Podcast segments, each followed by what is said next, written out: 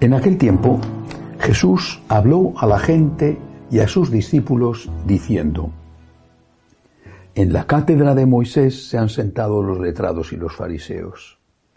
Haced y cumplid lo que os digan, pero no hagáis lo que ellos hacen, porque ellos no hacen lo que dicen. Ellos lían fardos pesados e insoportables y se los cargan a la gente en los hombros pero ellos no están dispuestos a mover un dedo para empujar. Todo lo que hacen es para que los vea la gente. Alargan las filacterias y ensanchan las franjas del manto.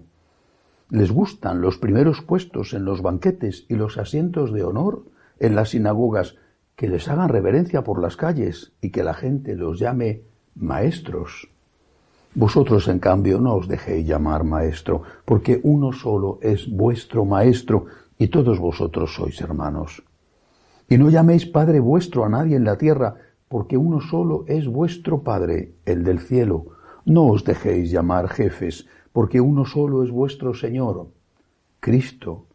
El primero entre vosotros será vuestro servidor. El que se enaltece será humillado, y el que se humilla será enaltecido. Palabra del Señor. Gloria a ti, Señor Jesús. Tanto que meditar sobre este fragmento del Evangelio de San Mateo. Vamos a comenzar por el principio.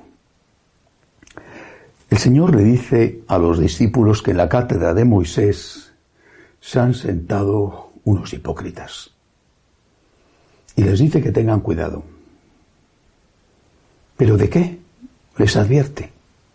Podía haberles dicho, cuidado, que están enseñando mal.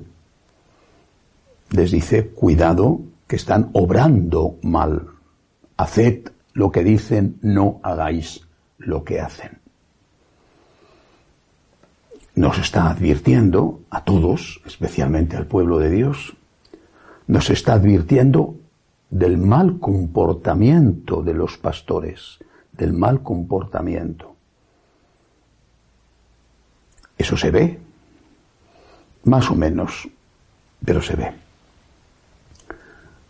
Ves esa persona que lleva una doble vida, ves esa persona que tiene un mal carácter, ves esa persona que no es servicial, no está atento al trabajo, es un mal pastor. Su vida no corresponde a lo que enseña. ¿Qué dice Jesús?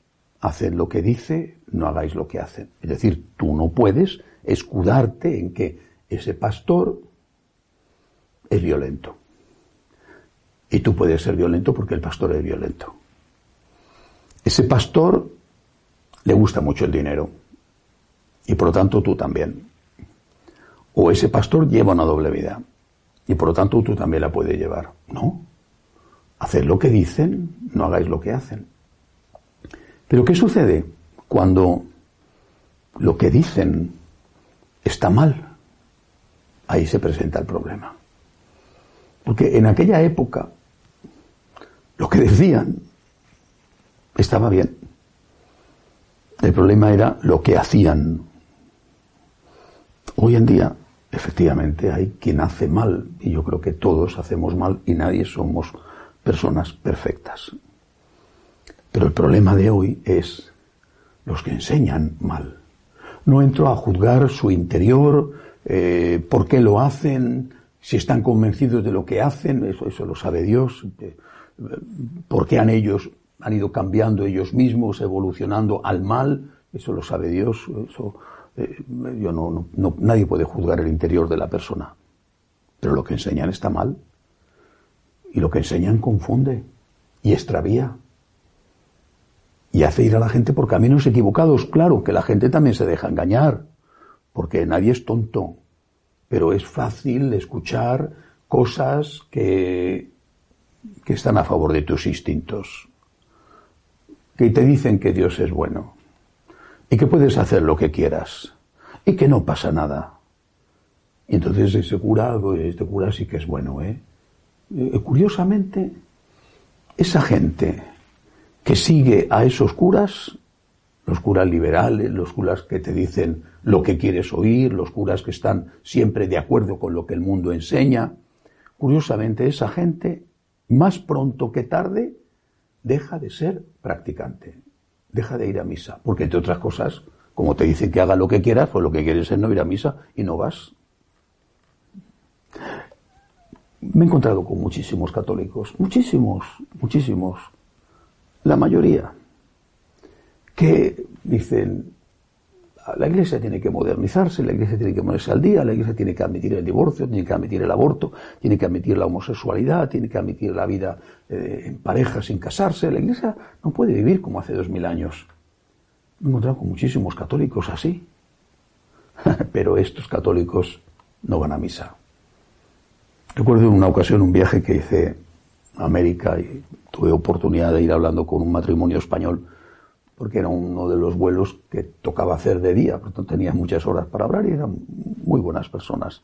Iban de vacaciones, yo iba a visitar a las comunidades de franciscanos de María y ellos iban de turismo. Pues los típicos, eh, personas ya de una cierta edad, jubilados, pero todavía físicamente sanos, que se iban de vacaciones, se ve que tenían por lo menos dinero suficiente para las vacaciones, y cuando se enteraron, cuando vieron que yo era sacerdote, porque lógicamente iba vestido de cura, eh, empezamos a hablar de la iglesia y ahora, ahora ellos tenían un concepto muy equivocado del Papa Francisco. Y era al principio, decía, esto es estupendo, este Papa es maravilloso, este Papa va a poner la iglesia al día, este Papa va a permitir, va a permitir todo, todo. Empezó a desgranar las cosas que el Papa iba a permitir estaba al principio de su pontificado. Ya es hora de que el sacerdocio pueda ser para las mujeres, ya es hora de que la gente pueda convivir sin casarse, ya es hora de que todo, todo, aborto, eutanasia, todo, todo, todo. Aquello iba a ser barra libre.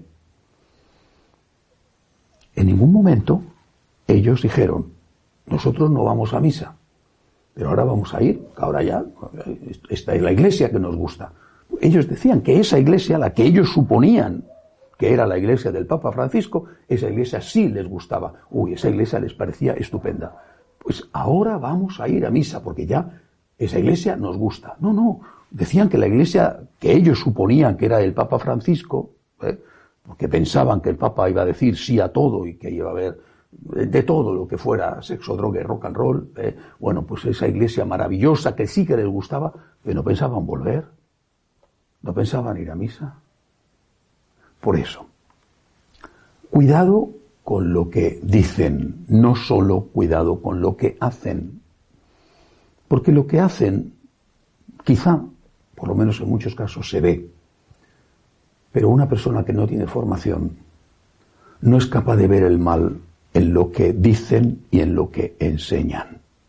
Cuidado con lo que dicen, porque con amabilidad, con buenas palabras, quizá te están dando a beber un veneno mortal. Decía que este Evangelio tiene mucho y no puedo extenderme mucho más, pero sí una última palabra sobre lo que concluye el Evangelio. El que se humilla será enaltecido, el que se ensalza será humillado.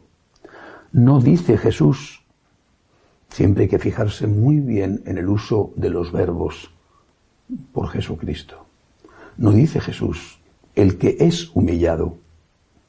Dice, el que se humilla. No dice Jesús, el que es enaltecido, sino el que se enaltece.